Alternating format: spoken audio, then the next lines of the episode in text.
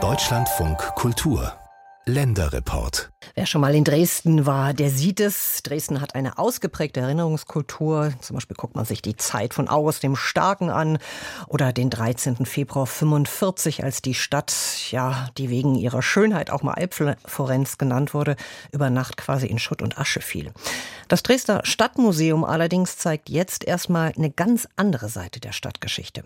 Im 19. Jahrhundert wurden sogenannte Völkerschauen modern, die Menschen aus weit entfernten Ländern und Kontinenten zeigten. Und genau da da war Dresden Spitzenreiter.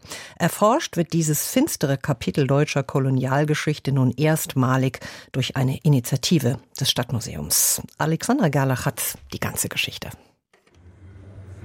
Menschen anschauen. Das ist der Titel des Ausstellungs- und Forschungsprojekts, das ein Schlaglicht auf den Dresdner Zoo richtet. Denn die Geschichte dieser Menschenausstellungen in Dresden führt direkt in den Zoo der Elbestadt. 1861 wird er gegründet als Aktiengesellschaft und expandiert schnell. Das kostet Geld, viel Geld. Umso wichtiger wurde es daher, Besucher anzuziehen, mit aufsehenerregenden, aus heutiger Sicht bizarr anmutenden Programmen wie den sogenannten Völkerschauen, erzählt Christina Ludwig vom Stadtmuseum Dresden. Es gab äh, auf dem Völkerschaugelände im Zoo sozusagen einen Zaun und eine Tribüne, also auch wirklich architektonische Elemente, die getrennt haben, ne? die getrennt und geschützt haben. Es sind verstörende Bilder, die der Begleitkatalog zur Ausstellung präsentiert. Ein hochgewachsener, schlanker, farbiger Mann, vermutlich aus dem Sudan, gekleidet in eine helle Tunika mit Umhang, lehnt an einem Zaun im Dresdner Zoo. Dahinter ein Warnschild mit der Aufschrift Achtung, alle Tiere beißen. Ein weiteres Foto aus dem Jahr 1906 zeigt Dresdner Zoopublikum mit Strohhüten, interessiert an einem Gehege, in dem sich ein sogenanntes afrikanisches Dorf mit lebenden Menschen befindet. Ausgestellt wie wilde Tiere. Ein beklemmendes Stück Dresdner Geschichte, das nun erstmalig mit einem umfangreichen Forschungsprojekt erschlossen und aufgearbeitet wird. Und als wir das angegriffen haben, 2021, gab es Hinweise darauf, dass es eventuell ein paar Völkerschauen gegeben hat in Dresden, aber man hatte keinen Kenntnisstand zum, zu den Fragen, wie viele, wer ist beteiligt gewesen, was ist zu sehen gewesen, wie war die Resonanz und dieses ganze drumherum. Das war vollkommen im Dunkeln liegend. Sagt Christina Ludwig. Seit 2020 hat die Kulturwissenschaftlerin die Leitung des Dresdner Stadtmuseums übernommen. Mit diesem Forschungs- und Ausstellungsprojekt unter dem Titel Menschen anschauen von Blicken zu Taten hat das Museum Neuland betreten. Mit Hilfe von Historikern und Politikwissenschaftlern wurden die verfügbaren Quellen gesichtet. Vieles sei leider verloren gegangen, bedauert die Museumschefin, da fast das gesamte Zooarchiv in der Bombennacht vom 13. Februar 1945 vernichtet wurde. Dennoch gibt es erste wichtige Erkenntnisse. Der aktuelle Forschungsstand ähm, ist, wir haben 65 äh, Völkerschauen nachgewiesen in Dresden im Zeitraum zwischen 1878 und 1934. Und damit sind wir standaktuell der Spitzenreiter in Deutschland. In Dresden nutzte schon Kurfürst August der Starke die zur Schaustellung von Menschen aus fernen Ländern, um seine Macht zu zeigen, berichtet Ludwig und erzählt die Geschichte. Die sind ähm, Kriegsgefangene um die äh, Kriegswirren des Yamasee-Krieges in Nordamerika und wurden von einem englischen Schiffskapitän verschleppt. Und er hat erkannt, die beiden sind etwas Besonderes, nicht nur aus kultureller, sondern auch aus physischer Sicht, weil die beiden ganzkörper tatouiert waren inklusive Gesicht. August der Starke zahlte viel Geld für die beiden. Für ihn waren sie Prestigeobjekte. Er stellte sie an seinem Hof zur Schau. Berichte aus dieser Zeit haben sich erhalten. Die sind erschütternd.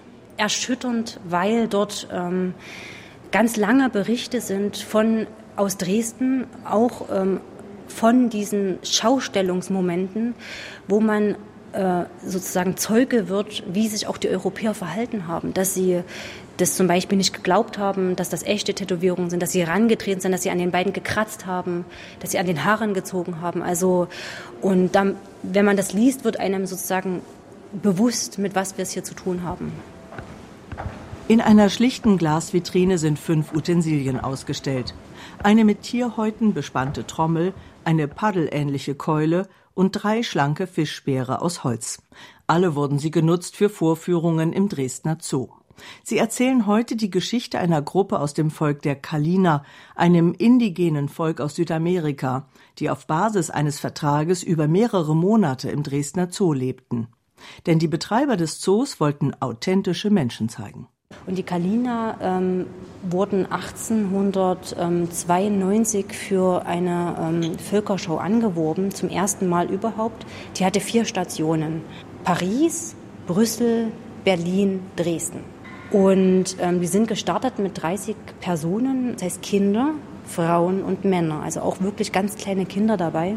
Und schon während der ersten Station in Paris im Jardin d'Acclimation sind acht Personen verstorben. Die haben einen Klimaschock erlitten.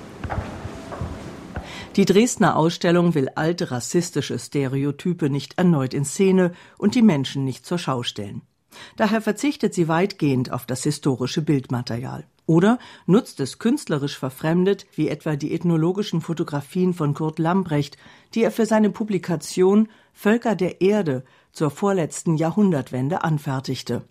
Darunter das Bild einer sitzenden, traditionell gekleideten chinesischen Mutter mit zwei Kindern und einer Amme. Darin, wie überhaupt in der ethnologischen äh, Fotografie, steckt natürlich ganz viel äh, Gewalt, ganz viel Zurichtung. Ähnlich wie bei den Völkerschauen wissen wir nicht genau, sind das jetzt wirklich die authentischen Kleidungsstücke? Ist diese Art zu sitzen ähm, erzwungen oder hat die Familie sich tatsächlich freiwillig präsentiert? Sagt Christiane Mennecke-Schwarz, die Leiterin des Kunsthauses Dresden, die die künstlerischen Komponenten in die Ausstellung eingebracht hat.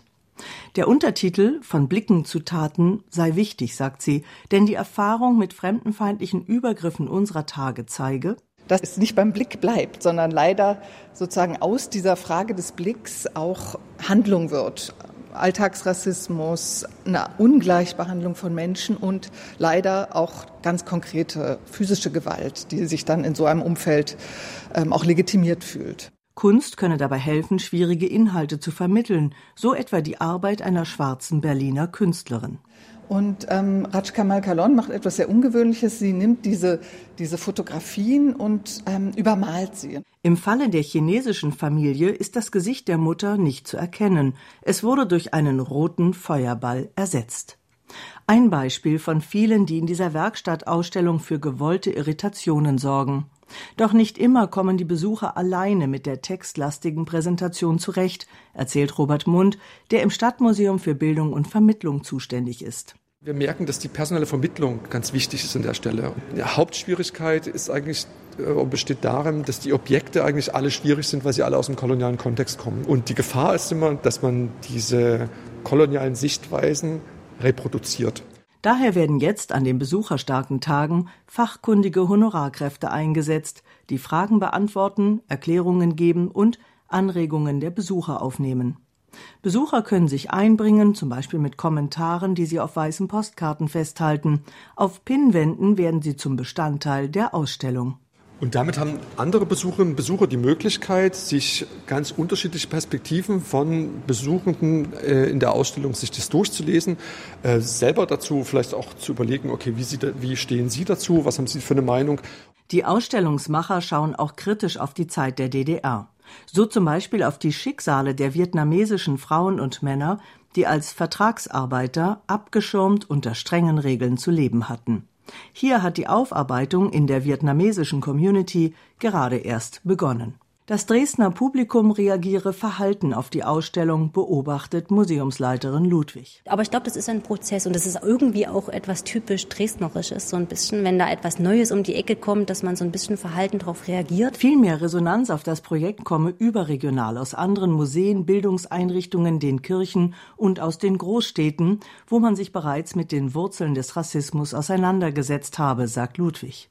Ein Blick in das Gästebuch zeigt, dass das Echo auf das Thema und die Aufmachung der Werkstattschau durchaus gespalten ist.